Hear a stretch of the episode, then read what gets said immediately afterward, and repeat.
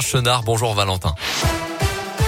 Bonjour Mickaël, bonjour à tous. À la une, le métro B à l'arrêt toute la journée pour circuler en transport en commun. Aujourd'hui, il faudra se rabattre sur les bus de remplacement entre La Pardieu et Oulin.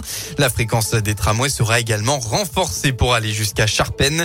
Cette fermeture doit permettre de tester les nouvelles rames automatiques qui doivent remplacer le métro actuel, vieux de 40 ans déjà.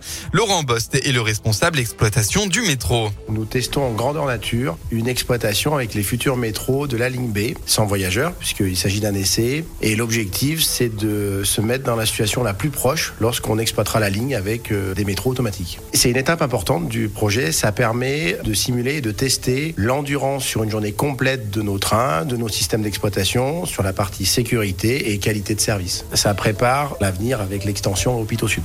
Extension prévue d'ici 2023. Les nouvelles rames du métro B auront une capacité plus importante, mais aussi la climatisation.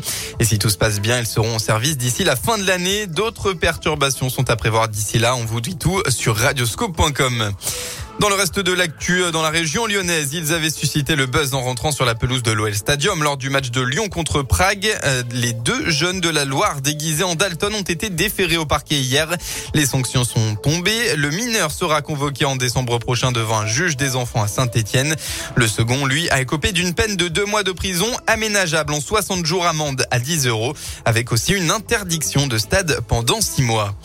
Souvenez-vous, dans la nuit du 14 juin 2020 à Lyon, un policier avait été violemment agressé par une dizaine de suspects alors qu'il rentrait à son domicile. Des peines de deux ans et demi de prison ferme ont été requises hier contre huit des dix prévenus.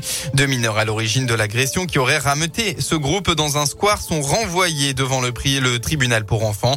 Frappé sur tout le corps, le fonctionnaire en poste à Caluire souffrait notamment d'une triple fracture à la cheville.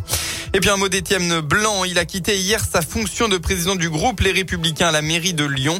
Une décision prise après la polémique suscitée par son interview dans le journal du dimanche. Des propos controversés sur le régime de Vichy. On passe au sport. Il y a du rugby aujourd'hui, dixième journée du top 14. Le Loup accueille Castres, cinquième à 14h45. Et puis en basket, l'Asvel se déplace chez le promu Paris pour la septième journée de Pro A. Coup d'envoi de la rencontre à 21h.